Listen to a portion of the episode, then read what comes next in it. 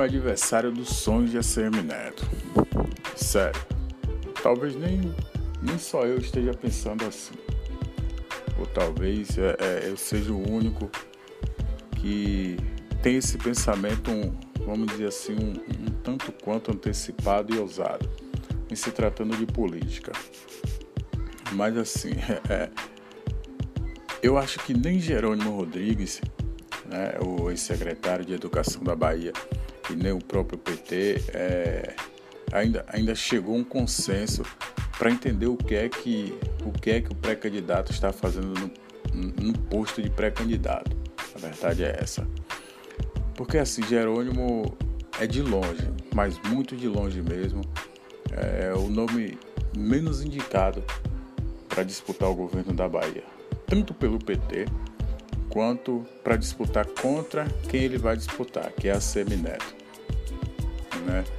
É uma observação que eu faço. Eu, eu deduzo né, que, que Jerônimo tenha pegado um bonde andando. Um bonde, além de um bonde andando, um bonde desgovernado. Que eu falo isso. Porque se o bonde estivesse no trilho, se o bonde estivesse caminhando tranquilo, na linha, todos os passageiros sentados, com o maquinista, sei lá, o controlador é, tranquilo e tudo sob controle, é, a primeira coisa que jamais iria acontecer nesse bonde era Jacques Wagner pular do bonde. Né?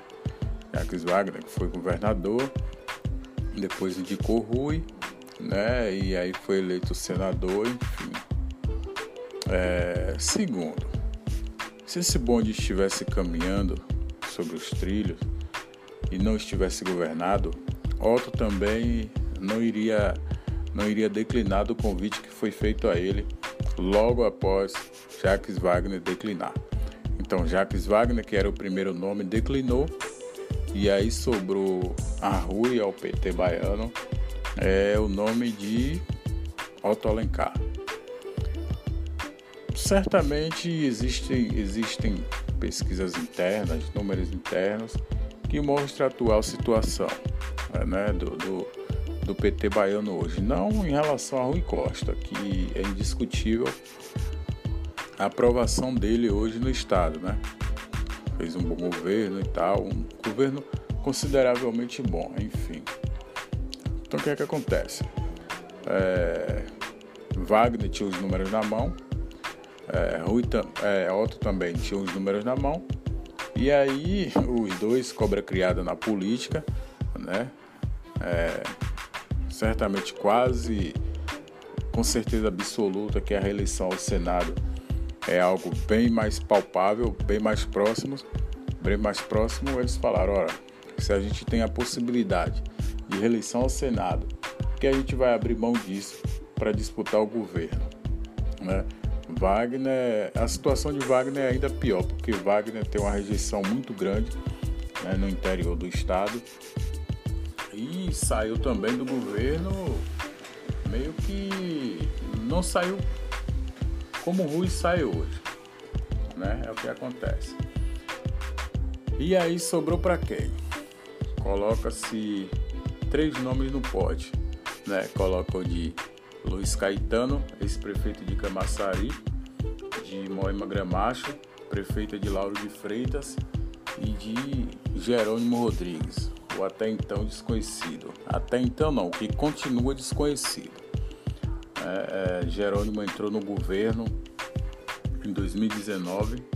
Na verdade, ele assumiu a Secretaria de Educação do Estado em 2019 e de lá para cá ele ficou conhecido é, como, como o secretário que, que derrubou, né, a, a, a é, derrubou o, o, a educação baiana. A verdade é essa.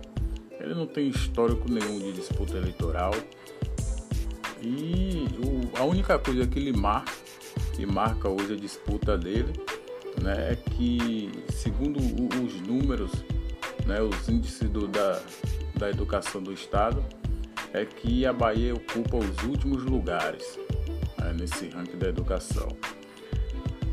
É, os dados do Índice de Desenvolvimento da Educação Básica. Né, ele não tem muito o que falar sobre ele. principalmente é, frente à Secretaria de Educação do Estado. É, prova disso é que na maioria de seus discursos ele prega mais o nome do ex-presidente Lula, prega mais o nome de Rui e prefere mais atacar a CM Neto do que falar de si mesmo. Né? Para ter, ter uma noção básica, é, a informação né, que uma pesquisa interna é, feita pelo próprio PT apontou que 85% dos eleitores baianos não conhecem Jerônimo Rodrigues. Né? E essa, esse, esses números dão uma reduzida quando associa o nome dele com o nome de Lula, né? o que provoca uma, uma lulodependência, chamada lulodependência. Né? Sem Lula, sem Rui Jerônimo, talvez Jerônimo não consiga um cargo nem para deputado, seja ele estadual ou federal. Né? Só que quando associa o nome dele ao nome de Lula, o nome de Rui, aí dá uma melhorada. Por outro lado, Jerônimo vai precisar explicar aos eleitores, né? voltando um pouco, é, Jerônimo vai precisar explicar aos eleitores um pouco mais esclarecido é, como em sua gestão frente à Secretaria de Educação é, ele conseguiu apresentar a, a, educação da Bahia como a sexta, a, o sexto pior desempenho no IDEB, no ensino fundamental. É, e não só isso, a Bahia também apresentou o segundo pior índice do IDEB nos anos finais e o terceiro pior no ensino, no ensino médio. Mas não é só isso. Jerônimo também foi duramente criticado. É, por causa da deficiência de planejamento no primeiro ano da pandemia, né? É, onde deixou todos os alunos da rede estadual sem aulas virtuais e, além de tudo, ainda na sua gestão, na sua pasta, é, um, dos, um dos colégios mais tradicionais da Bahia, o Dorico Tavares, foi fechado. Então, é por isso que eu reitero, reforço e repito Jerônimo foi uma das piores, se não a pior escolha que o PT fez para disputar o governo do Estado. É, os discursos dele não empolgam, a verdade é essa, não empolgam e não convence.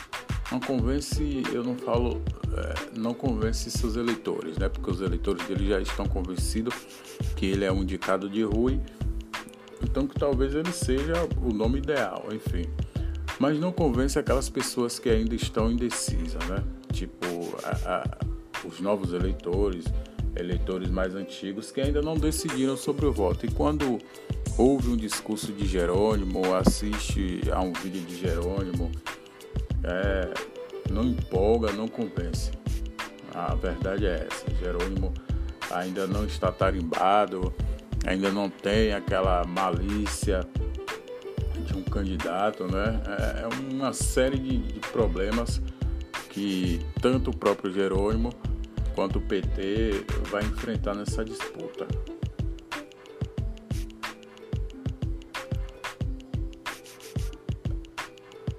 Tanto a fala quanto a postura de Jerônimo se mostra cansada, velho. Muito cansada, antes mesmo da batalha dura começar. É, é, é, é um tanto quanto bizarro, na verdade.